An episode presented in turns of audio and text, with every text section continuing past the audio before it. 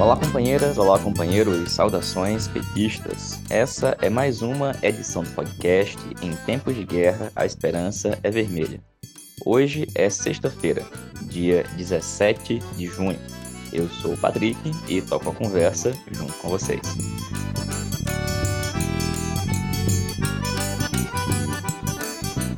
No episódio de hoje, o companheiro Daniel Valença, do PT do Rio Grande do Norte, comenta a situação política na América Latina, com destaque para o Equador e a Colômbia.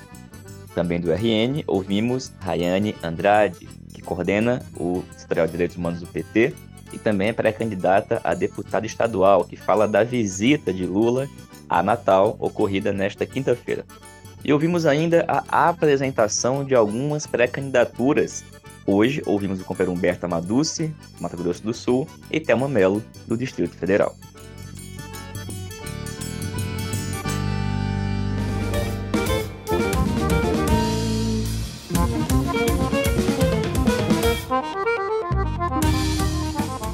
Pessoal, nós começamos a edição de hoje do nosso podcast expressando o nosso apoio irrestrito e nossa solidariedade com todas aquelas e aqueles que estão na linha de frente da luta contra o garimpo em terras indígenas, na defesa da demarcação das terras e contra esses absurdos que se avolumaram, se aprofundaram durante o governo genocida de Jair Bolsonaro.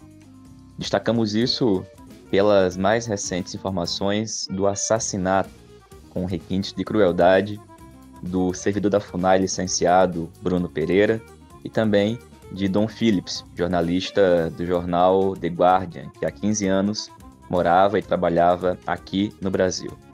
Os dois estavam desaparecidos desde o dia 5 de junho e nesta semana seus corpos foram encontrados depois da confissão feita por alguns dos que participaram do assassinato e de tudo que foi feito com os corpos até que eles fossem escondidos. O fato é que, até o presente momento, nenhuma medida tem sido realizada para identificar os mandantes desses assassinatos. Pelo contrário, nota da Polícia Federal diz que, ao que tudo indica, esse crime foi feito sem mandantes. É mais um absurdo.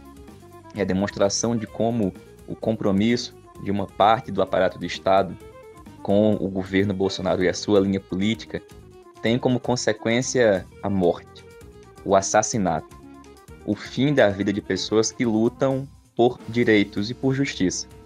Por essa razão, é fundamental que nós não deixemos que esta luta diminua ou cesse. Pelo contrário, o assassinato de Bruno Pereira e de Dom Phillips são simplesmente a ponta de lança, são apenas um exemplo que ganhou mais visibilidade, mas isso acontece todos os dias.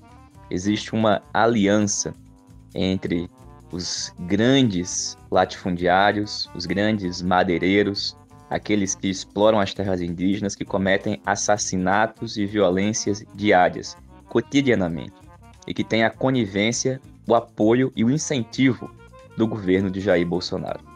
Esse é simplesmente mais uma das razões que nós temos para enfrentar este governo, mas não apenas na expressão de Bolsonaro, mas derrotar as suas políticas e inclusive todos os seus aliados, que são corresponsáveis, cúmplices e que têm as mãos sujas de sangue, de todos esses, de Bruno, de Dom, Phillips e de tantos e tantas outras, especialmente da população indígena do nosso país. Fica aqui o nosso registro e solidariedade aos familiares, aos que conheceram, aos amigos e a todos que seguem firmes na luta. E dito isso, pessoal, a gente vai escutar agora o companheiro Daniel Valença. O Daniel Valença é professor lá no Rio Grande do Norte e também vice-presidente do PT. E fala para a gente hoje sobre a situação na América Latina, destacando o cenário no Equador, em que voltam a ocorrer mobilizações e luta social, e também o cenário na Colômbia, onde as pesquisas indicam a liderança de Gustavo Petro. Olá, ouvintes do podcast Em Tempos de Guerra Esperança Vermelha. Olha, no Equador, nós estamos tendo uma paralisação nacional que começou nesta segunda e persiste até o presente momento. O governo do banqueiro Guilherme Lasso tem mais de 80% de desaprovação e a crise política, econômica, social e sanitária desencadeadas não apenas pela pandemia, mas também pelas medidas neoliberais de seu governo, que intensificaram as medidas do governo Lenin Moreno, fazem com que a população do Equador, uma vez mais, entre em um estado de ebulição ou pré-ebulição. Para completar, o governo do Laço tem reprimido duramente as manifestações e prendeu o presidente da CONAIE, Leonidas Issa, que é a principal organização de povos e nações indígenas do Equador, uma organização fortíssima com capacidade de paralisação também muito forte. Então, o Equador, sem dúvida alguma, entra novamente naquele estágio de instabilidade em que não se sabe qual vai ser o seu caminho ao final.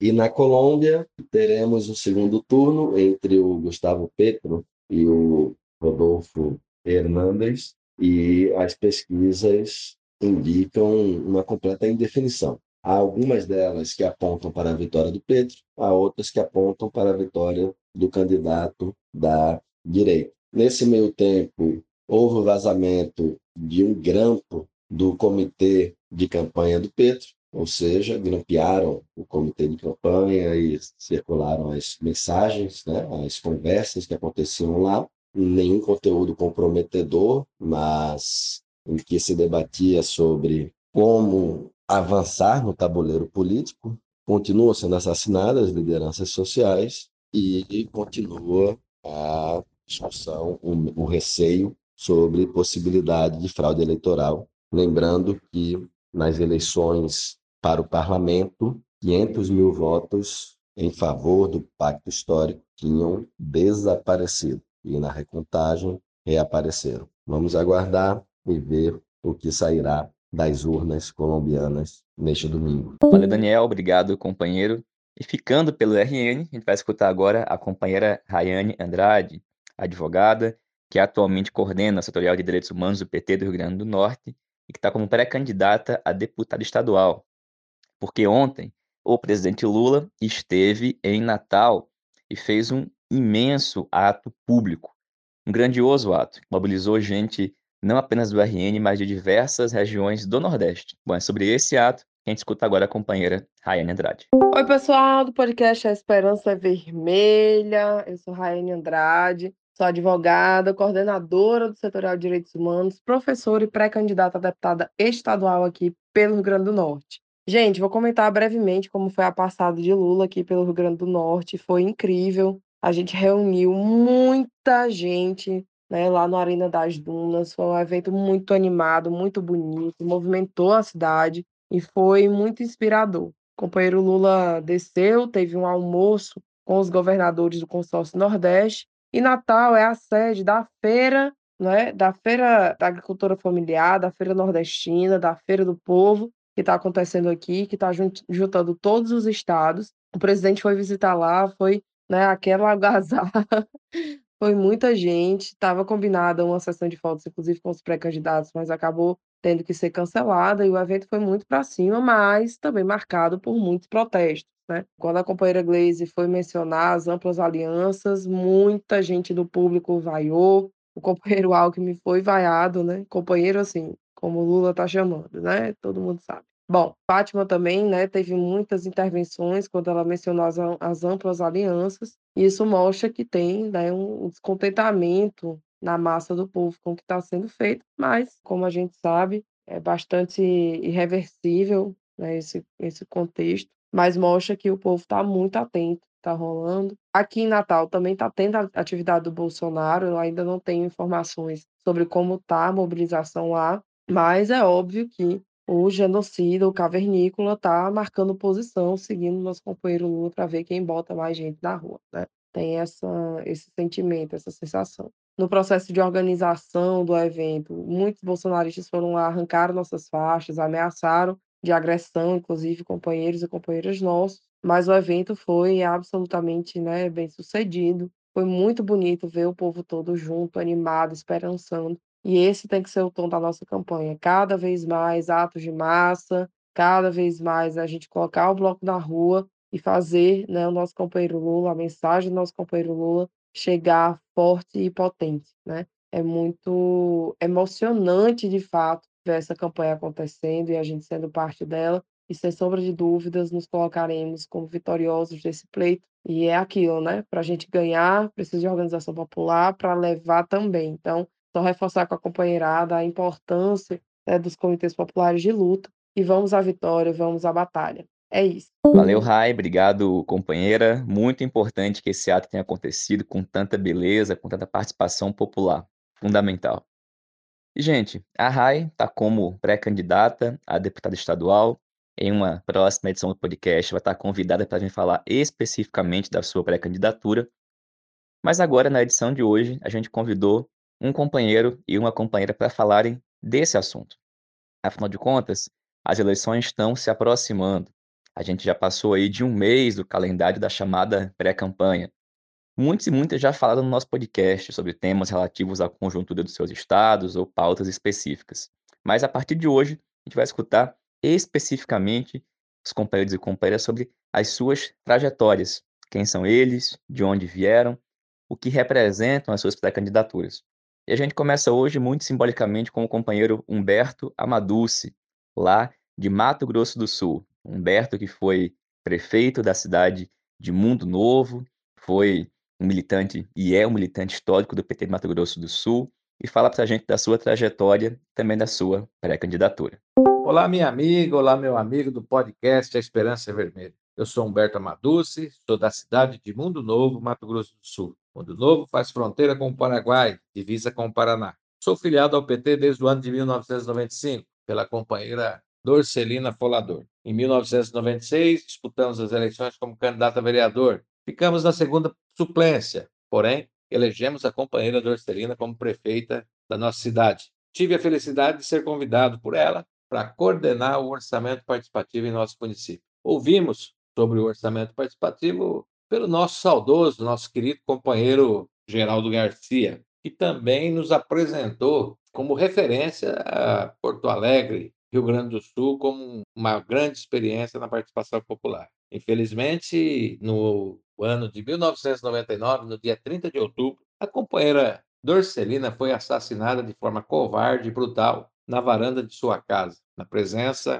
de suas duas filhas e de seu companheiro César Colador. O ano de 2000, o Partido dos Trabalhadores de Mundo Novo se rearticula, reúne a militância e decide pelo nosso nome como candidato a prefeito da nossa cidade. Vencemos as eleições com 35 votos de diferença. Eleição dura, difícil, até porque a nossa maior liderança era a companheira Dorcelina. Em virtude da nossa experiência com a participação popular, com o orçamento participativo, que nos encanta, sempre nos encantou, nós radicalizamos na participação popular. Entendemos que quando você ouve comunidade, quando você ouve as pessoas, você comete menos erros. Não que você não vai errar, mas você erra menos. 2004, a reeleição foi mais tranquila, até por conta do trabalho que já vinha sendo desenvolvido através da participação popular. E o resultado foi muito investimento na infraestrutura, muito investimento em saúde de qualidade, educação, valorização dos profissionais na área de educação, na área administrativa de uma forma geral investindo também na pequena produção, como calcário e pequenas agroindústrias, e gerando muito emprego, com empresas do, da confecção que vieram para o nosso município. Retomamos a Prefeitura de Mundo Novo no ano de 2012. Fomos candidato a prefeito novamente. Mais uma vez, a militância petista, companheiros e companheiras valorosos se reúnem e nós voltamos a governar o município com 19 votos de diferença. 2018, Lula, companheiro Lula preso, nós tivemos a ousadia, o PT do Estado do Mato Grosso Sul lança o nosso nome como candidato a governador do Estado do Mato Grosso Sul. Uma campanha dura, uma campanha difícil, porém, nós chegamos a quase 11% dos votos em nosso estado, provocando assim o segundo turno no Mato Grosso do Sul. Nesse período também participamos ativamente dos todos os movimentos em defesa do companheiro Lula. Participamos da caravana na costa oeste do Paraná, aquela caravana onde teve um dos ônibus do companheiro Lula que foi alvejado por disparos de arma de fogo. Nós estivemos também participando no Rio Grande do Sul do jogo julgamento, aquele julgamento terrível do companheiro Lula, ao qual ele foi condenado. Estivemos presentes também em São Bernardo do Campo, quando o companheiro Lula se entrega, não é? e se deixa levar preso. Momento muito triste, muito difícil, aonde praticamente toda a militância não gostaria de ver Lula preso, porém o companheiro avaliou que ele deveria se entregar e provar, como provou que ele era inocente de todas as, as, as, as acusações que fizeram contra ele. Nós também tivemos presente no registro da candidatura do companheiro Lula em Brasília e por três vezes tivemos em Curitiba, no acampamento Lula Livre, parabenizando nesse momento, sem dúvida nenhuma, a, a participação ativa do MST e da CUT é, para dar sustentação àquele acampamento. Como pré-candidato a deputado estadual, hoje nós carregamos com a nossa experiência né, uma proposta de ter um mandato em movimento em defesa de saúde de qualidade, educação de qualidade, respeitando a questão salarial dos professores, dos profissionais, enfim, de toda a equipe envolvida na área de educação. Carregamos também em nossa plataforma e nossas propostas a defesa ativa da reforma agrária, apoio à pequena produção, às agroindústrias, à economia solidária, respeito aos povos originários, contra todo tipo de violência, contra as mulheres, negros, indígenas, LGBTQI, enfim, tudo quanto é tipo de discriminação e violência ao nosso povo. E também aprendendo muito com os nossos companheiros e companheiras e termos a defesa também da acessibilidade. Um forte abraço de Humberto Amaduzzi, do Mato Grosso do Sul, Mundo Novo. Valeu, Humberto. Essa foi uma importante fala para começar essa nossa jornada aqui no podcast falando das pré-candidaturas. E vamos escutar agora a companheira Telma Melo. A Telma está como pré-candidata a deputada lá no Distrito Federal. E é a Telma, que já falou aqui algumas vezes no podcast, que a gente escuta a partir de agora. Olá, companheirada. Eu sou a Telma Melo, conselheira tutelar, artista, trabalhadora da assistência social e educadora social. E eu estou pré-candidata a deputada distrital aqui em Brasília. Infelizmente, o Distrito Federal tem um governador do MDB alinhado ao governo Bolsonaro. E aqui, a Câmara Legislativa é ocupada em sua grande maioria pela direita, bancada da Bíblia e da bala. Hoje, a maioria que ocupa as cadeiras da Câmara legisla para destruir os princípios humanitários e civilizatórios. O local destinado à representatividade social se tornou um local do atraso, do conservadorismo e do retrocesso. Tornou-se lugar que aprova leis contra o meio ambiente, contra os direitos dos trabalhadores e trabalhadoras e até mesmo contra a vida. E apesar das mulheres aqui representarem 54% do eleitorado do DF, aproximadamente 1 milhão 190 mil eleitoras, só temos três deputadas distritais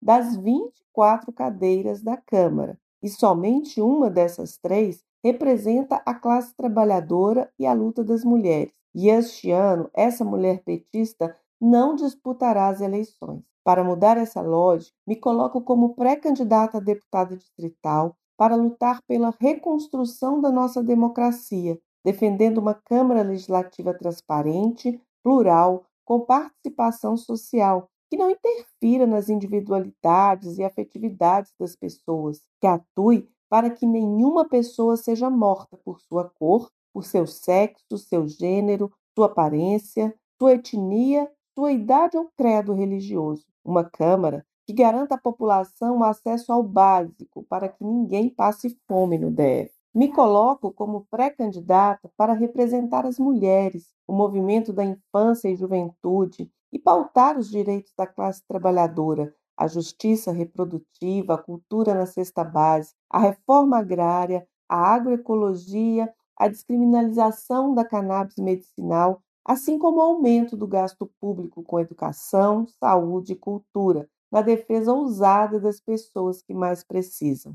Há mais de 20 anos, trabalho com as dores sociais e sei que a dor é viva, sangra, tem nome, CPF e cor. Desde a mulher esfaqueada pelo companheiro à criança sem nada para comer. Conheço as casas sem banheiros e as mulheres sem esperança. E nessa lida diária com as dores e as ausências, da experiência dos espaços de controle social e na gestão pública, Sei o que pode ser feito para mudar essa realidade e tenho total disposição para a luta e coragem para a mudança. Precisamos aumentar a representatividade das mulheres e para isso não basta ser mulher. Temos que eleger mulheres comprometidas com a transformação social, com a classe trabalhadora e o combate do machismo, do racismo e do patriarcado. Mulheres comprometidas com uma perspectiva socialista. É na indignação que mudamos o mundo. Estou disposta a ajudar Lula a reconstruir o Brasil,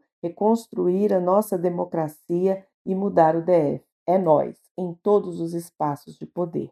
Valeu, Thelma. Obrigado, companheira. Pessoal, essa foi mais uma edição do podcast. Em tempos de guerra, a esperança é vermelha. Como vocês sabem, um programa que tem publicações toda segunda e sexta-feira e que circula e é produzido pela militância petista espalhada por todo o país. A gente se reencontra aqui na próxima segunda-feira. Saudações petistas, fora Bolsonaro e Lula presidente.